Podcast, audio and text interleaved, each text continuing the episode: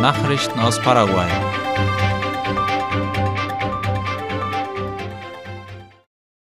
Paraguay bekundet seine Solidarität mit Taiwan nach schwerem Erdbeben. Paraguay hat seine Solidarität mit der Bevölkerung und der Regierung der Republik China auf Taiwan nach dem starken Erdbeben, das mehrere Gebiete des Landes erschüttert hat, zum Ausdruck gebracht. Laut der staatlichen Nachrichtenagentur IP Paraguay hat Paraguay dem Land außerdem seine Unterstützung in dieser Krisenzeit zugesagt. Am Samstag hatte ein Erdbeben der Stärke 6,8 mehrere Teile Taiwans erschüttert, wobei mindestens ein Mensch ums Leben kam und 150 Menschen verletzt wurden. Außerdem wurden Schäden an Straßen und Gebäuden verzeichnet. Paraguay ist Gastgeber der 9. Bioenergiewoche. Wie das staatliche Nachrichtenportal IP Paraguay ankündigte, wird Asunción Schauplatz der Bioenergiewoche der globalen Bioenergiepartnerschaft GBEP. Diese findet vom 26. bis zum 29. September im Gran Hotel del Paraguay statt. Organisiert wird die Veranstaltungswoche von den Ministerien für Landwirtschaft und Viehzucht und für Industrie und Handel mit der Unterstützung des Büros der Ernährungs- und Landwirtschaftsorganisation der Vereinten Nationen FAO. Die Bioenergiewoche soll Raum bieten für Diskussionen und den Austausch von Erfahrungen und Kenntnissen darüber, wie das Konzept der nachhaltigen Energie vor allem in der Region praktisch umgesetzt werden kann. Die Fahrbahn der Integrationsbrücke ist nun vollständig mit Betonplatten belegt worden. Das teilte das Unternehmen Itaipu Binacional laut IP Paraguay mit. Der Sonderberater der Koordinationsbehörde von Itaipu, Panfilo Benitez, erklärte, dass mit dem Einbau der Platten und dem Betonieren der Fugen die Fahrbahn bald befahrbar sein werde. Auf der Baustelle warte man auf gute Wetterbedingungen, um die Arbeiten fortzusetzen, so Venites. Am 31. August war der Schlussstein gesetzt worden, der die paraguayische und die brasilianische Seite der Brücke verbindet. Jedes Stück ist 5,7 Meter lang und wiegt mehr als 20 Tonnen. Die Integrationsbrücke soll voraussichtlich im November dieses Jahres fertiggestellt werden. Paraguay stärkt politische Beziehungen im Rahmen der UN-Generalversammlung. Staatspräsident Mario Abdo Benitez hat sich gestern Abend mit seinem guatemaltekischen Amtskollegen Alejandro Giammattei im Rahmen der Generalversammlung der Vereinten Nationen getroffen. Darüber berichtet die staatliche Nachrichtenagentur IP Paraguay. Wie es heißt, waren sich die beiden Regierungschefs einig, dass die Beziehungen zwischen den beiden Ländern gestärkt werden müssen. Welche Themen die beiden konkret angesprochen haben, ist noch unbekannt. Zudem ist der paraguayische Botschafter in den Vereinigten Arabischen Emiraten offiziell im Amt. José Aguero Avila ist damit der erste paraguayische Botschafter in dem arabischen Land. Die Eröffnung der Botschaft war während der Expo Dubai im März angekündigt worden.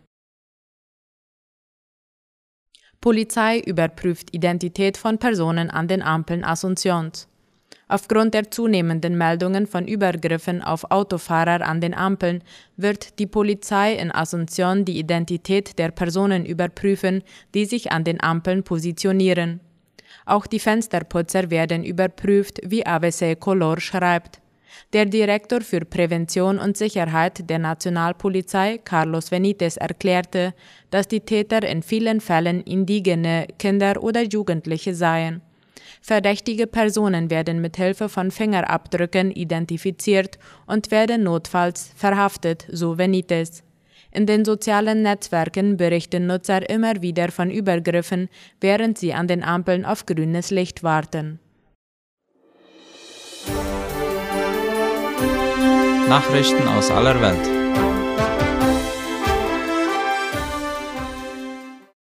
Mexikos schweres Beben am Jahrestag des Bebens von 2017 und 1985. Wie unter anderem der ORF berichtet, hat ein schweres Erdbeben die zentrale Pazifikküste Mexikos erschüttert. Die US-Behörde gab die Stärke mit 7,6 an und das mexikanische Seismologische Institut mit 7,7. Das Zentrum des Bebens lag südöstlich der Stadt Aquila im Bundesstaat Michoacán an der mexikanischen Pazifikküste. Ein Mensch kam ums Leben, wie Mexikos Regierung gestern mitteilte. In dem Land mit 126 Millionen Einwohnern spürten Millionen davon das Beben. Viele versammelten sich unter freiem Himmel. Der 19. September ist in Mexiko ein trauriges Datum. Vor 37 Jahren erschütterte an diesem Tag ein Erdbeben Mexiko-Stadt, dabei starben tausende Menschen.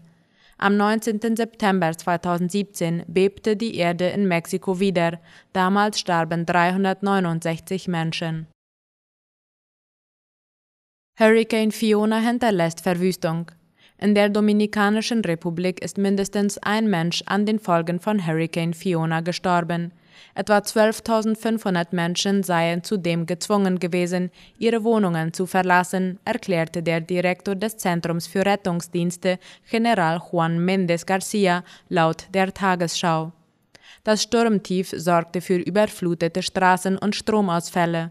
Zuvor hatte Fiona im US-Außengebiet Puerto Rico schwere Schäden angerichtet.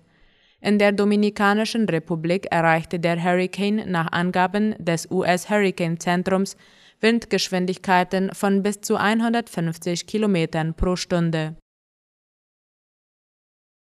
Erste UN-Vollversammlung seit Ausbruch der Pandemie. Wie die Tagesschau schreibt, versammeln sich zum ersten Mal seit Ausbruch der Pandemie Politiker aus aller Welt wieder in New York zur UN-Generaldebatte. Mehr als 140 Staats- und Regierungschefs haben sich für diese Generaldebatte angekündigt. Themen gibt es reichlich der Krieg in der Ukraine, die dadurch ausgelöste Nahrungsmittelkrise, die Folgen der andauernden Corona-Pandemie und der wirtschaftliche Abstieg vieler Weltregionen durch Rezession und hohe Zinsen. Viele Themen also für die erste Generaldebatte, die wieder komplett vor Ort in New York stattfindet. Mit einer Ausnahme. Der ukrainische Präsident Volodymyr Zelensky darf eine Videobotschaft übermitteln. Präsident Wladimir Putin kommt nicht nach New York, weshalb auch kaum jemand damit rechnet, dass es schnelle Fortschritte auf dem Weg zu einem Frieden in der Ukraine geben wird. Und auch die Aussichten auf eine rasche Wiederbelebung des Atomabkommens mit dem Iran sind eher dürftig, wie es heißt. Der kolumbianische Präsident wird an der Wiedereröffnung der Grenze zu Venezuela teilnehmen.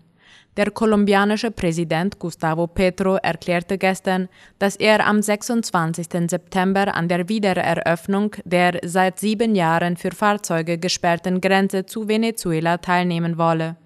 Darüber schreibt die Deutsche Welle. Man arbeitet daran, den Beginn einer wirtschaftlichen und handelspolitischen Öffnung der Grenze zu begleiten, sagte Petro. Er hoffe auf ein Ende der humanitären Krise, von der unter Verletzung der Menschenrechte Millionen von Menschen auf beiden Seiten der Grenze betroffen seien, meinte er. Petro fügte hinzu, dass er nicht wisse, ob der venezolanische Staatschef Nicolás Maduro an der Veranstaltung teilnehmen werde. Kolumbien und Venezuela kündigten am 9. September gleichzeitig an, die Grenze zwischen den beiden Ländern wieder zu öffnen.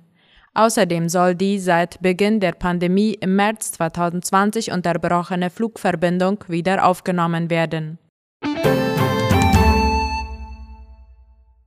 Soweit die Mittagsnachrichten heute am Dienstag. Auf Wiederhören.